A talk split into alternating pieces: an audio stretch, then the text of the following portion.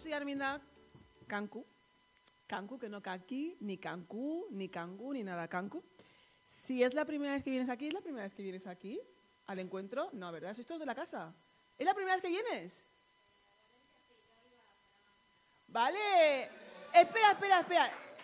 ¿Pero te conozco? No. ¿Ves? Sabía que sí, que te conocía. Bueno, más o menos. Bueno, yo me llamo Arminda. ¿Y tú te llamas?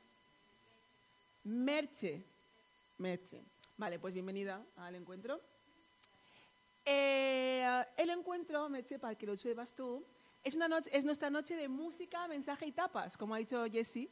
Y hoy me toca a mí mm, hablaros, contaros movidas. Sé que estoy, me gusta a mí estar aquí, me gusta contar cositas, me gusta que me escuchéis de repente, no sé. Eh, hemos estado estas últimas semanas, ¿os acordáis? Ah, con nuestra serie, ¿cómo se llama? Sí, sí, unas máquinas. José, una vida de ensueño. Y mm, hemos estado hablando de los más y los menos de, la vida de José, de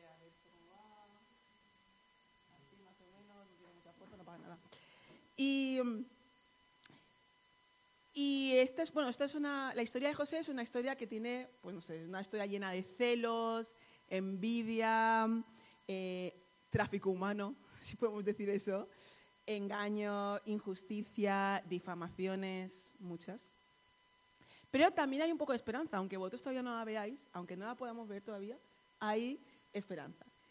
Y hay muchísimo salseo como habéis podido observar por, las, por lo que nos han contado Jessy y Sofía las últimas semanas. Y yo estoy súper emocionada por acabar esta historia y espero que también estéis emocionados para saber qué pasa ahora con José. Algunos lo sabéis, pero vamos a verlo así como si fuese una peli.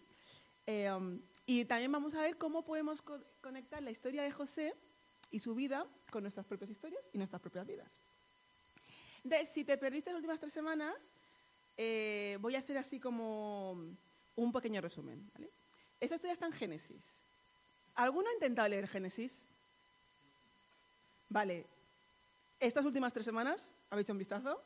No, pero alguna vez en la vida, ¿no? Sí. Como concepto, ¿no? Como concepto. Vale, muy bien. No está mal, no está mal. Ya es, mucho más que no haberlo leído. Es, eh, eh, Génesis escribió hace un montón de años, pero aunque es, un libro un poco antiguo, todavía puede seguir siendo relevante en nuestras vidas. Entonces, Sophie nos habló de José y nos habló un poco de su vida, de su familia disfuncional. ¿Recordáis? Su padre pues tiene un montón de hijos con cuatro mujeres distintas, se casa con dos de ellas son hermanas, se pelean, tal y cual, tiene un hijo favorito, los hermanos eh, tienen celos y envidias entre ellos, eh, y al final pues primero planean matarle y luego pues acaban vendiéndole a, unas, unos traficantes de personas.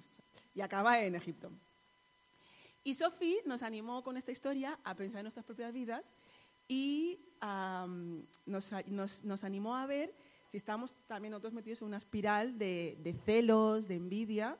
Nos dijo que a veces no, depende tanto el sentimiento de envidia por lo que vemos fuera, sino por lo que hay dentro de nuestro corazón.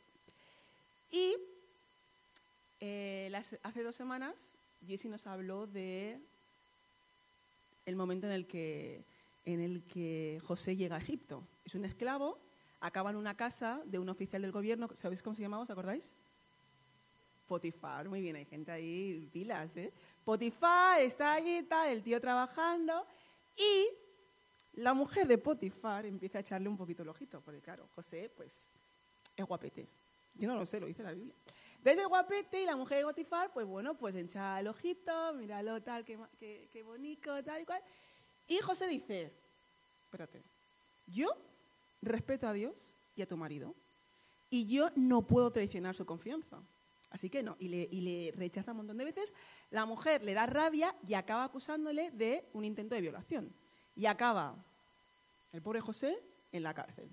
Otra vez tiene que pagar mm, por algo que no ha hecho, ¿no? Y con este suceso aprendimos que la integridad tiene un precio.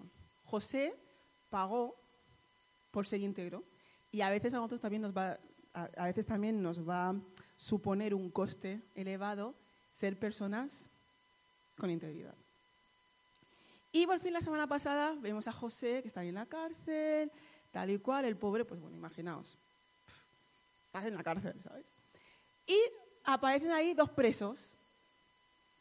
Hablan ahí, eso que están hablando tal, y le dicen que han tenido unos sueños, los dos. Y José les dice, a ver, tengo una noticia buena y una mala. La buena es que los dos vais a salir de aquí. La mala es que a uno u otro os van a decapitar, ¿no? Y el otro, pues bien, pues le van a devolver su trabajo, tal y cual. Y eh, a este que le, van a devolver el trabajo, se le, pide que no se olvide de él cuando salga de la cárcel y que, pues, pues que abogue por él, ¿no? En algún momento. Y este sale de la cárcel y se olvida completamente de que José existe. Y dos años después, el faraón de Egipto tiene un sueño que nadie en todo el reino es capaz de interpretar. Entonces este dice, ah, claro, ahora sí que me acuerdo de un tipo que hay en la cárcel, que es un máquina que interpreta sueños, tal, si quieres pues lo llamamos, no sé qué. Entonces, eh, José va a Faraón y le interpreta el sueño, le dice, mira, lo que pasa es esto, van a venir siete años de una abundancia increíble, el, campo va a producir un montón de fruto, vamos a tener un montón de cosechas, pero después vendrán siete años muy chungos. Un hambre como nunca antes habíamos visto. Así que yo te aconsejo que pongas a alguien listo, a ver, no yo, pero alguien listo, que pues esto te lo gestione tal y cual, que vaya almacenando. Y Faraón dice, pues te voy a poner a ti. Y de repente eh, José se convierte en la segunda persona más poderosa de todo Egipto. Y así de un plumazo vuelve otra vez al juego. Parecía que estaba allí eliminado y de repente pum, vuelve al juego. Y he puesto esta imagen. Ah, claro, del pozo alto, no. Este, vamos, no está aquí Richard, que este Super Madrid me, alegra. Bueno, no, me alegra. Pero no puede decir nada con este partidazo. Yo sé que algunos pensarán que fue un no. Eh, el, Barça va a, París, pierde 4-0, está fuera de la eliminatoria, vuelven al Camp Nou y de repente, ¡pum!, 6-1. Golazo en el último minuto de Sergi Roberto. Un aplauso para Sergi Roberto. Y otro aplauso para Josico, que no lo está asimilando. Y el Barça estaba eliminado de la eliminatoria y de repente, ¡pum!, vuelve al juego. Casi como... como no tengo más. Ah, sí, tengo yo el Se me había olvidado casi como, como José. Entonces, eh, ¿eh? Ah, vale, no pasa nada. Entonces, José empieza en un pozo, desvestido, humillado, vendido, pasó por la cárcel, fue acusado injustamente, olvidado, y de repente, pues bueno, tiene más poder del que nunca podría haber imaginado. Entonces, se casa, tiene una familia, y en un momento un poco convulso mmm, socialmente, porque claro, hay muchísima hambre, no solo en Egipto, también las, en las, en las naciones que están alrededor, aparecen algunos fantasmas del pasado. ¡Chan, chan, chan! Em, yo no sé si alguna vez has visto esta película, Taxi Driver. Es una película un poco dura, ¿eh? Yo la vi hace un montón de años, entonces no recuerdo exactamente Sí es súper dura, súper dura, pero, sé, pero recuerdo la historia de este hombre, Robert De Niro, hace unos años. Sabe, bueno, él hace de taxista. Esto es una, una, cosa que no aporta ninguna, ninguna información relevante para mi charla, pero este tipo estuvo meses conduciendo un taxi para poder meterse en el papel de un taxista. Es un actor de método, de Robert De Niro. Bueno, entonces, eh, Robert es un... Eh, Robert, porque es colega mío.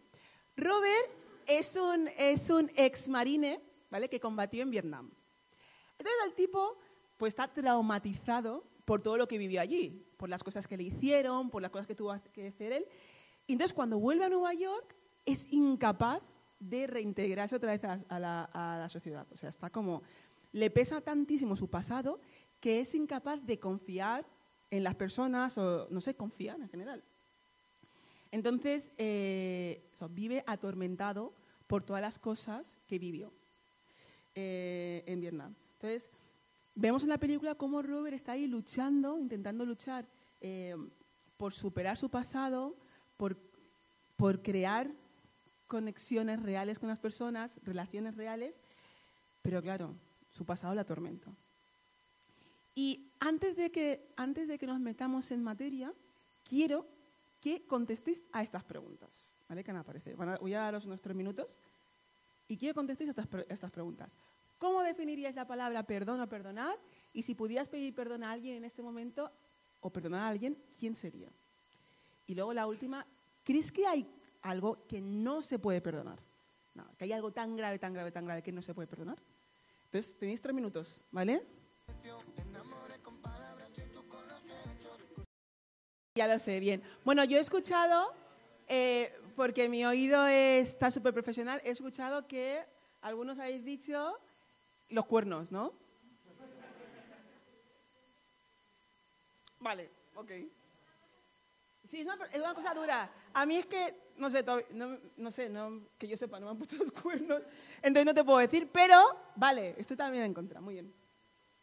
Bueno, esta, esta idea de que, lo que os decía antes de Taxi Driver, de que nadie puede escapar de su pasado, es muy, es muy común en las películas. No sé si habéis visto películas así en las que uno de los personajes, eh, eh, eh, no sé, cómo esconde un secreto. John Wick, peliculón, John Wick. Muy buena película. Y claro, es que, bueno, no voy a decir nada, pero es que el actor también es muy bueno. Cositas. Entonces, en el transcurso de la película, pues normalmente se enfrentan a su pasado, no sé qué, y a veces se encuentra la redención. Jesse me sugirió el otro día, me, o sea, me, habló de las películas de Coco y Encanto. ¿Las habéis visto? Bueno, la película de Coco es un pasote y la de Encanto es pasote también, que a los colombianos, que está, se pasa en Colombia. Eh, entonces Coco, el pobre, bueno, el pobre no, Coco la, la abuela, pero bueno, el niño que no sé cómo se llama, Miguel, Miguelito, el tipo quiere cantar, solo quiere cantar. Solo quiere cantar el pobrecito. Y claro, no puede cantar porque hay una cosa que pasó y que tiene a todo el mundo traumatizado. Y claro, todo el mundo arrastra, claro, tienen todos medias historias, porque tampoco tienen la historia completa, pero el pobrecito está traumatizado por los traumas de, sus de su abuela, de sus padres, de sus tíos, tal y cual. Y en Encanto igual, en Encanto mmm, nadie puede ser feliz del todo porque no se habla de Bruno, no, no, no, no se habla de Bruno, no. Entonces están todos traumatizados. Está traumatizada hasta la casa. Y al final todo acaba derrumbándose, porque claro, están todos arrastrando allí mmm, cargas del pasado, ¿no? Y todo acaba, o sea, y la película acaba, las dos películas, cuando se confiesa todo, cuando todo se descubre y cuando dejan, cuando sueltan, ¿no? Esa carga que llevan arrastrando tantos años. Y a veces esto también puede pasar a nosotros. Vamos viviendo y bien, pues tenemos a nuestros amigos, quedamos, nos tomamos algo, tal y cual, no sé, pero vivimos arrastrando eh, cargas del pasado, no sé, sentimientos de, no sé, de, alguien te ha herido, te hizo tantísimo daño que te dejó súper destrozado, o sentimientos de culpa, porque tú hiciste algo a alguien y ni la persona se recupera, ni, ni todavía te has recuperado tú. O quizás incluso la persona que no te estás perdonando eres tú a ti mismo. Y, es que el, este, es, el pasado tiene un poder increíble para atraparnos. Y vamos a hacer un poquito de, vista de águila por esta historia, porque es muy larga, por favor, leedla. Es ya mi, último, mi última llamada a la acción, por favor, leedla. Eh, y yo voy a contar un poco los highlights, ¿vale? Las cosas así como un poco más... entonces, tal como predice José, viene una hambruna terrible en Egipto y en, las, y en los países de los alrededores. Y entonces, Jacob le dice a sus, a, sus hijos, ¿qué hacéis ahí parados, mirándoos unos a otros? Eso lo, eso encanta a mi madre, como le, encanta decir eso. Todo aquí mirándoos todos unos a otros. Mi maña añade con cara de tontos, pero bueno, Jacob no dijo eso. He sabido que hay alimento en Egipto, id allí y comprad comida para que no muramos, sino que podamos sobrevivir. Entonces, bueno, diez de los hermanos bajan a Egipto, pero Benjamín que es el hermano más pequeño. Si os acordáis, Jacob tenía dos mujeres, Lea y Raquel, y con Raquel tuvo a José. Claro que como Raquel era su mujer favorita, pues sus hijos eran sus hijos favoritos, ¿no? Y como José ya no está, pues Benjamín se ha convertido en el hijo nuevo favorito. Y entonces, mm, han pasado ya 20 años desde que José murió, pero Jacob todavía no se ha recuperado de eso, así que por eso está tan reticente a dejar a, a Benjamín ir. Entonces, los hermanos se van a Egipto y cuando llegan a Egipto se encuentran con José. Chan, chan, chan, muy bien. Pero no le reconocen. Claro, han pasado 20 años, José pues no sé cómo vestiría, pero solamente no vestiría como cuando estaba en, en, ahí en Canaán, entonces eh, ellos no le reconocen. Pero José sí que lo hace. Entonces José se hace pasar, pues claro, hace como que no les entiende, porque hablan dos idiomas distintos. Entonces hace como que no se entiende y los trata con muchísima eh, dureza. dice, seguro que sois espías y habéis venido aquí para investigar las zonas desprotegidas del país. No, señor, respondieron, tus siervos hemos venido a comprar alimento. Todos nosotros somos hijos del mismo padre y además somos gente honrada. claro. Nosotros, tus siervos, éramos doce hermanos, todos hijos del mismo padre, que viven en Canaán. el menor se ha quedado con nuestro padre y el otro ya no vive. Pero José les increpó una vez más. Es, José está allí on fire. Está haciendo como que no se entera de nada, pero está ahí como investigando. No sé si habéis visto alguna vez el programa de El jefe infiltrado. ¿Sabéis cuál es? El jefe que se mete en la empresa, los empleados no lo conocen, y hace como, vaya tela de jefe que tenemos, no, menudo mamarracho, y todo, sí. ¿Sabes lo que me hizo a mí la última vez? Y el jefe, ¿qué te hizo? ¿Qué te hizo? Entonces, eso es lo que está haciendo, lo está haciendo José, ¿no? Entonces, José ha visto por primera vez a sus hermanos y, yo no puedo ni imaginar cómo se sentiría. ¿no? Estaba frente a las personas que debían quererle más en la tierra, las personas que deberían protegerle, porque eran sus hermanos mayores, y, no solo no, lo protegieron, intentaban matarle y, acabaron vendiéndole a unos desconocidos. Y entonces allí estaban ellos, los hermanos, pidiendo comida. vaya, vaya. ¿Quién se ríe ahora, eh? ¿Qué va a hacer José? Pues está claro que el que se ríe un, poco es José, porque los trata de espías y entonces los mete en la, cárcel tres días. Hombre, José, a. Si llegamos, llegado a este punto uno se pregunta, mm, ¿está intentando José hacerle a sus hermanos lo mismo que le hicieron a él? Puede ser. Muy bien. Podéis responder, a me gusta que habléis, ¿eh? siempre os lo digo podéis intervenir. Entonces, eh, José llega ahí a los tres días y dice, mira, es que soy tan buena persona. Mira, os voy a decir una cosa.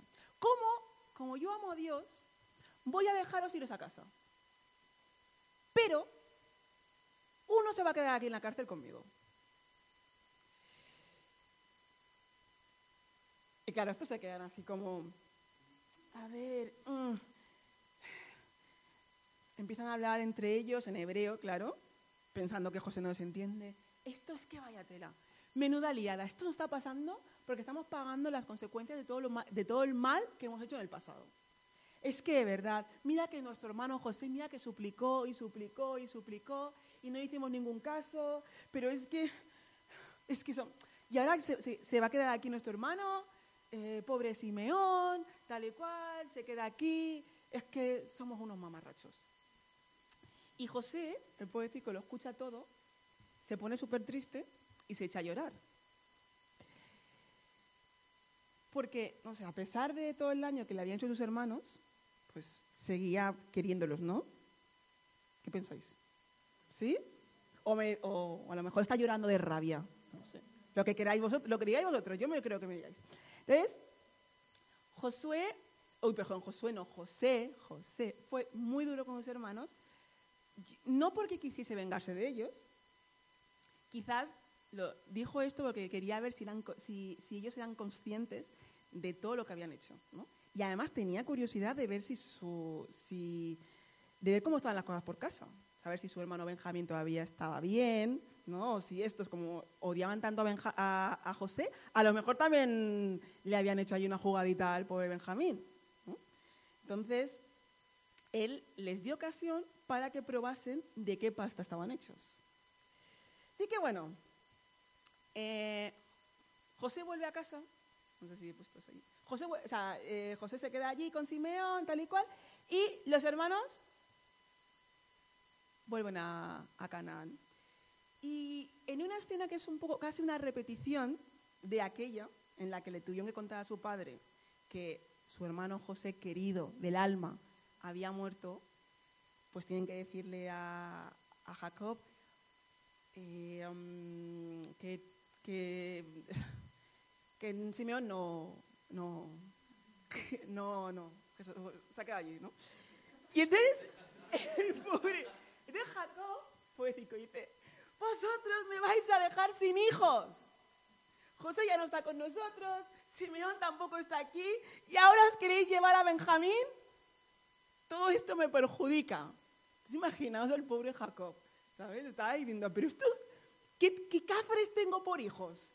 O sea, cada vez que los, cada vez que los mando juntos me vuelve un hijo menos. Entonces está, está, está agotado de sus hijos, de la vida, de todo. Y ahora que hemos recorrido un poco esto, ¿no? a, vista de, de, águila, como he dicho antes, vamos a hacer una pausa para, para hacer un balance, a ver cómo van las cosas. En este punto de la historia, todos están atrapados por su pasado. ¿Vale? Jacob el pobre está atrapado eh, por su dolor por José. no puede tampoco puede soportar la idea de dejar marchar a Benjamín por miedo, porque vive todavía en sus recuerdos dolorosos. Si recordáis la charla de Sofía hace unas semanas, nos hablaba de Jacob. Y era un hombre mm, echado para adelante. Pues era un poco, pues hacía un poco de trampas, es verdad. Pero el tipo, súper seguro de sí mismo, no tenía miedo, no sé. Podemos decir incluso que era un poco presumido, ¿no? Y el tío ahora vive con muchísimo dolor, puede decir que es, que es un hombre triste y, se ha vuelto incluso un poco pesimista. Luego tenemos a los hermanos.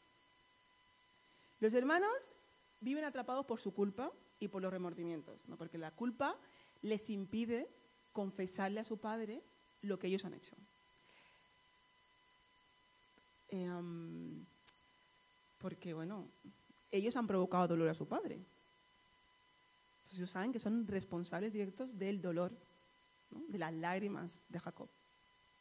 Y luego tenemos a, a José, que iba atrapado en un mar de dudas por lo que hicieron sus hermanos hace ya 20 años. Porque él, claro, no sabe ahora mismo si puede confiar en sus hermanos, si todavía le odian o si, si sus corazones han cambiado ya.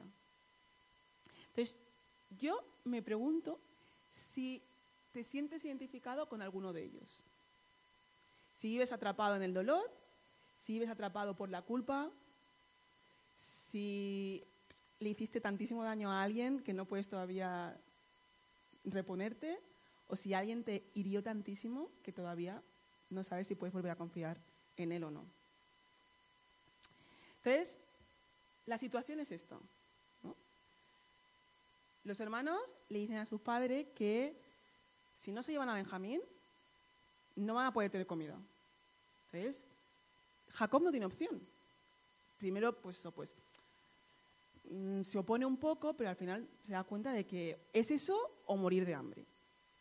Entonces accede a que se lleven a, a Benjamín, pero solo después de que Judá diga, escucha, yo te garantizo que Benjamín va a estar bien. Y si le pase algo, yo voy a ser el culpable directo de todo lo que le ocurra. Y esto es súper curioso porque Judá, si vamos a unos capítulos antes, Judá es la persona, es el hermano que propone que vendan a José. Pero ahora está poniéndose, poniendo su vida para proteger a su hermano pequeño, que también es otro favorito. Entonces, los hermanos vuelven a, Egipto por más comida y esta vez están todos los hermanos juntos, en un mismo, en un mismo espacio-tiempo. Entonces José los ve y le dice a su criado que les lleve a, su casa, que les dé de comer. Y estos están inquietos porque no tienen ni idea de por qué una persona con tanto poder en Egipto les presta tanta atención. Es normal, ¿no? Y José ve a Benjamín y se emociona, imaginaos. Ve a su hermanito pequeñito, ¿sabes? Y está súper emocionado. Entonces, comen, emprenden su camino de vuelta a casa, todo chill, han comprado, tal, cual, cual, cual, pero antes de irse, José le dice a su criado que ponga su copa de plata en la bolsa de Benjamín y luego los acuse de robar.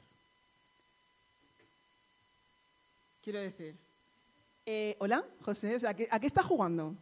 Entonces, eh, ¿está siendo caprichoso? ¿Está siendo injusto? ¿Lo hace para vengarse de sus hermanos? Who knows?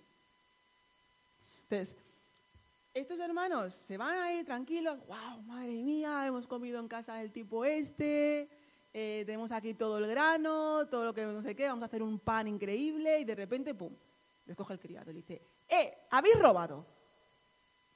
¿Pero, pero, qué dices? ¿Pero cómo vamos a robar? Si somos gente de fiar, ¿sabes? Entonces, los llevan a, a José y José dice, el que tenga mi copa en su bolsa, se quedará aquí como esclavo mío. ¿Y los, demás quedaréis libres? Fácil. Si no tiene nadie, pues nadie es esclavo. Así que eh, José les está, dando la oportunidad de hacer más o, más o, menos lo que le habían hecho a él hace 20 años. Si, si odiaban a Benjamín como odiaban a José, pues simplemente pues, lo dejarían ahí como esclavo, pero si habían cambiado no permitiría que Benjamín se quedase allí, en Egipto, como esclavo, ¿no? Bueno, la copa estaba en la bolsa de Benjamín. Entonces, Judá, recordáis que fue el que propuso la venta hace unos años, dice algo que a mí me, me deja flipadísima. ¿vale? Pero vais a leerlo, está en los sobres, así que vais a leerlo vosotros en las mesas, en voz alta, eh, en voz alta vosotros, no que yo lo escuché yo. Y luego seguimos, retomamos esto.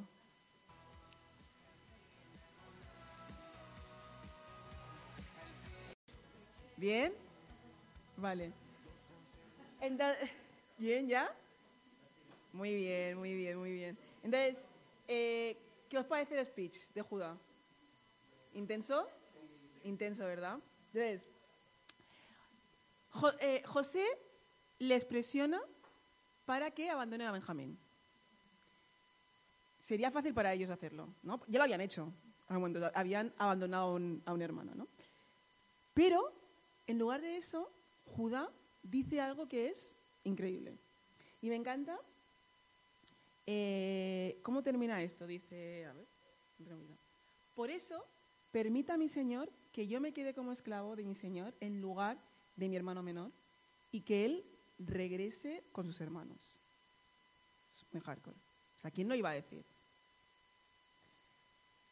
Eh, en lugar de aprovechar la oportunidad que tenían de dejarlo, porque podían hacerlo, o sea, sin problemas.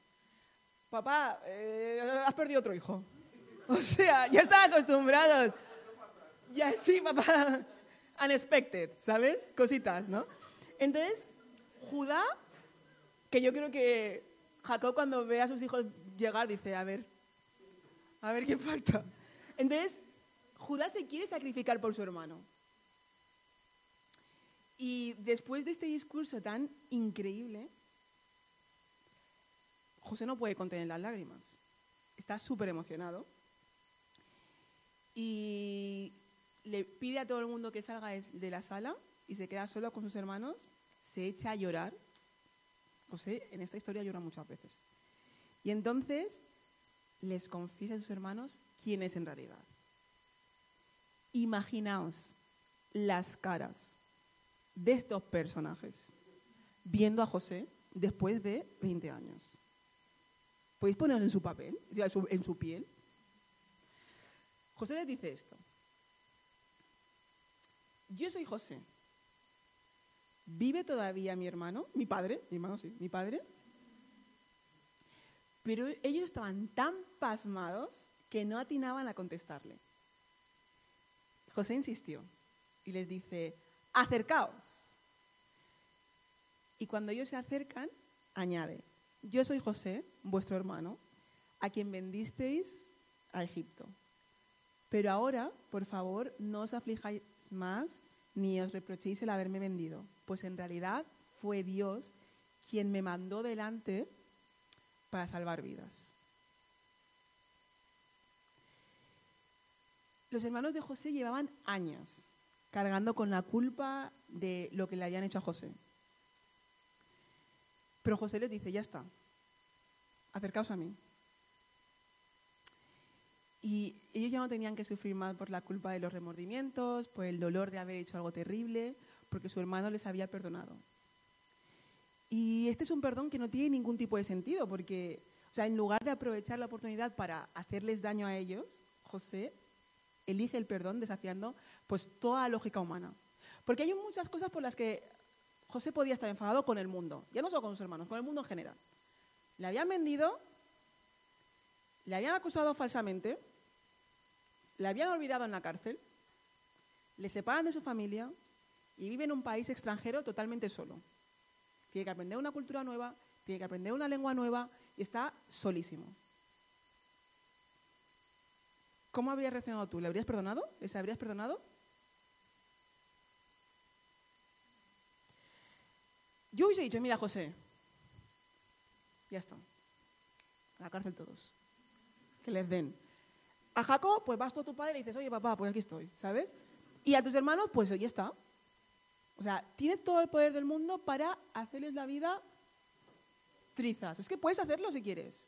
Y yo, pues no te, no te lo voy a impedir, José, hazlo. Pero José les dice que no se pongan tristes porque, aunque actuaron mal, algo bueno ha salido de todo esto. Ahora él va a poder proveerles para sus necesidades. Y me sabe fatal, me sabe fatal no poder terminar toda esta historia, porque contaros la parte en la que, bueno, pues vuelven los hermanos, le dice, oye papá, tal, ¿te acuerdas del hijo este que se murió? ¿Sí? Pues en realidad no tanto. Y ahora, y ahora es un, y ahora pues es el mandamás en Egipto, tal cual, no sé qué, vente, vamos todos a Egipto. Imaginaos el camino de Canaán a, Egipto, no sé, tres días. Imaginaos las conversaciones con el padre. Padre allí diciendo, no voy a decir nada, no voy a decir nada. Pobre hombre. Pero bueno, el, el perdón es algo súper complicado de entender. Y hoy quiero que veamos un vídeo que es, yo lo vi hace, hace siete años creo, y es un extracto de un documental súper increíble que tendríais que ver, os lo recomiendo, se llama Human, y está en YouTube. Son tres capítulos de una hora y media más o menos. Y entonces el documental empieza con esta escena de un preso, Leonard, que está en Estados Unidos y cuenta algo hiper mega fuerte. Así que lo voy a poner.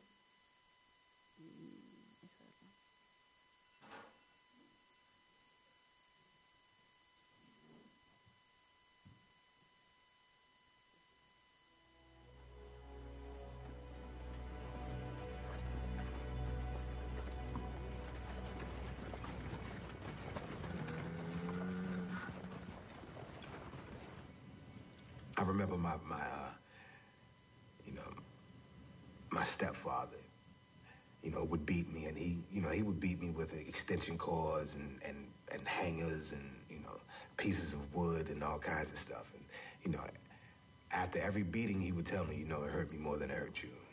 Mm, and, you know, I only did it because I love you. Which kind of, you know, it communicated the wrong message to me about what love was. So for many years, you know, I thought that love was supposed to hurt. And um, I hurt everyone that I love. And I measured love by how much pain someone would take from me. Um, and it wasn't until I came to prison in an environment that is devoid of love that I began to have some sort of understanding about what it actually was and was not. And I met someone, um, and she gave me my first real insight into what love was because she saw past my conditions and the fact that I was in prison with a life sentence for murder, not, and not only for murder, but for doing the worst kind of murder that a man can do, murdering a woman and a child. And it was Agnes, the mother and grandmother of Patricia and Chris, the woman and child that I murdered, who gave me my best lesson about love because by all rights, she should hate me.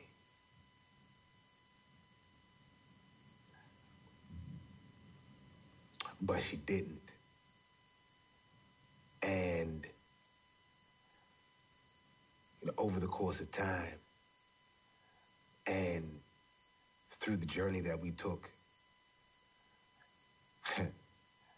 that's been pretty amazing. She gave me love. And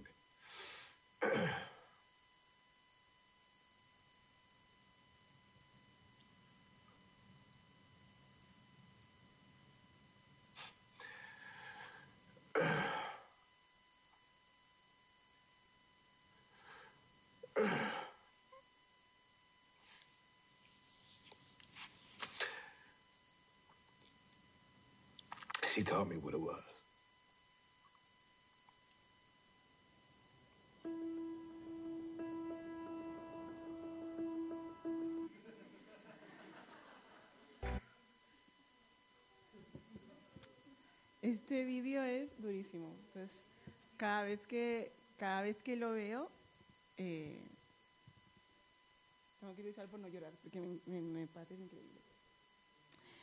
Porque este, este vídeo me, me enseña que, aunque a mí me, me enfade también, me enseña que el perdón es algo injusto. Porque Leonard no merece que la señora Agnes eh, le perdone, en absoluto. Ha matado a su hijo, a su hija y ha matado a su nieto. Pero también me hace ver que en realidad nadie merece que le perdone. Porque si te levantas ahora y me pegas un puñetazo, puedes hacerlo. Eh, de, de, desde una perspectiva puramente lógica, aunque me pidas perdón, no lo voy a hacer. O sea, no debería hacerlo. O sea, me has agredido, me has hecho daño eh, y a lo mejor te pego yo a ti otro, no sé. Pero aquí está la paradoja del perdón, porque el, el perdón no se otorga porque la persona lo merezca o no lo merezca. ¿no? Si esperamos que alguien merezca ser perdonado, creo que nunca perdonaríamos a nadie. En cambio, el perdón es un regalo que damos a menudo cuando es menos esperado. Y, esto ojo no quiere decir que no existan consecuencias, ¿eh? Pues porque si me pegas un puñetazo, pues a lo mejor me has descoyuntado la mandíbula, no lo sé, y me, y me pides perdón y yo te voy a perdonar, pero voy a llamar a la policía y a lo mejor tengo que ir a que me hagan una cirugía, no lo sé.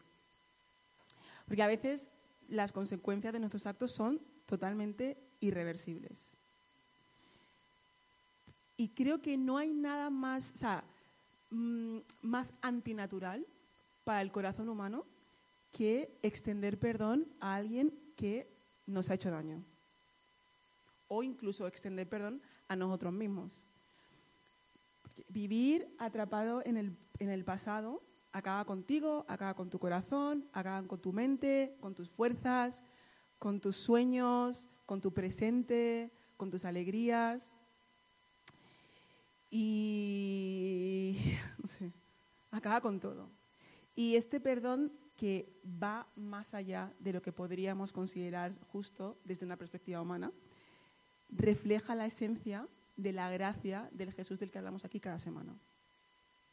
Un Jesús que tiene una compasión infinita por nosotros, que nos ama a pesar de todo lo malo que hacemos, que nos perdona a pesar de las veces que nos equivocamos y que carga con nuestras culpas. él paga el precio y nosotros aceptamos el perdón. Es simple. Y cuando aceptamos su perdón podemos dejar de vivir atrapados por nuestro pasado y experimentamos lo que significa ser perdonados. Y yo pienso que la manifestación más visible de que Dios existe es cuando una persona, aun todo en contra, elige voluntariamente perdonar a otra. Y quiero repetirte lo que te he dicho al, eh, principio, porque yo estoy segura de que durante toda esta charla has estado, pensando en esa persona. Una persona que te tiene atrapado o una persona que tú has atrapado. Una persona que te hizo daño, una persona que tú heriste o a lo mejor eres tú mismo quien te has autoatrapado, no lo sé.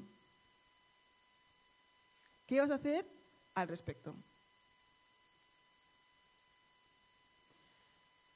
¿A quién tienes que perdonar? ¿O a quién tienes que pedir perdón? ¿O cuándo vas a perdonarte? Mira, aquí hay unos papeles que me encantaría que cogieseis y aquí hay una papelera, ¿vale? Lo que quiero que hagáis no tiene que ser ahora mismo, ahora mismo. Lo que quiero que hagáis es que escribáis en esos papeles el nombre de una persona que te tiene atrapado o una persona a la que tú has atrapado. Alguien que te hizo daño, no lo sé. Alguien a quien tú hiciste daño o incluso Puedes poner tu propio nombre, no lo sé. Sí. Entonces, escribe ese nombre y tíralo a la basura. Esto, no, esta basura no es algo mágico ni nada, pero es el primer paso para darte cuenta de que tienes que empezar a soltar a las personas. Incluso tienes que empezar a soltarte a ti mismo.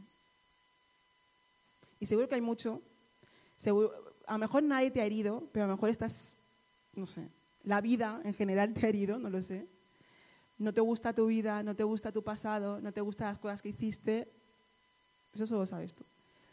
Pero escribe esto en este papel, tíralo y empieza los pasos para empezar a soltar.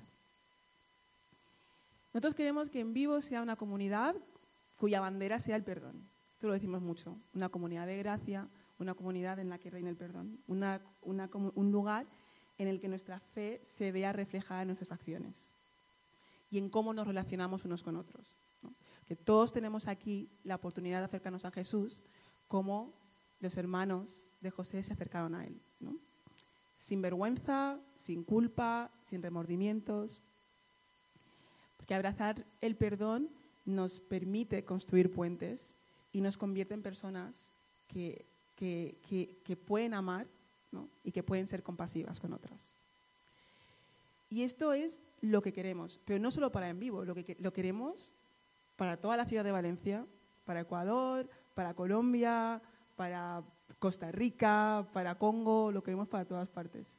Queremos ser personas que construyen puentes y que aman a las personas y que les tienen compasión. Así que, porfa, no te vayas esta noche sin escribir, tu, sin escribir ese nombre de la persona que tienes atrapada y tira, si, necesitas hablar con, con, una persona, habla, si quieres hablar con nosotros, habla, si tienes que hablar con Dios, habla, pero no te, no te vayas esta noche sin soltar, sin soltarte a ti o sin soltar a otros. Así que muchas gracias por escucharme. Gracias y hemos acabado con la serie de José.